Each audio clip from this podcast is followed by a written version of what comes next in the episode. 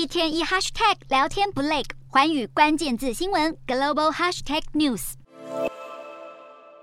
专注地盯着航海地图，俄罗斯海军接下来要航向临近台湾的东海。俄罗斯与中国将在二十一日至二十七日在东海展开联合军演。这次的演习区域在浙江外海，其中最靠近台湾的地方仅仅三百公里。从俄乌战争以来，俄罗斯就不断地被西方孤立。不过，总统普丁也没有妥协的意思，转而强化与友好国家的关系，其中就包含中国。近年来，俄罗斯与中国的军机多次共同飞行，而这次的联合军演是两国二零一二年以来的第二次。俄罗斯预计会出动太平洋舰队的四艘军舰，包括光荣级飞弹巡航舰瓦良格号，而中国解放军则是会派出六艘军舰，双方也将会进行直升机与战机的操演。接下来的一周，东亚局势恐怕会更紧张。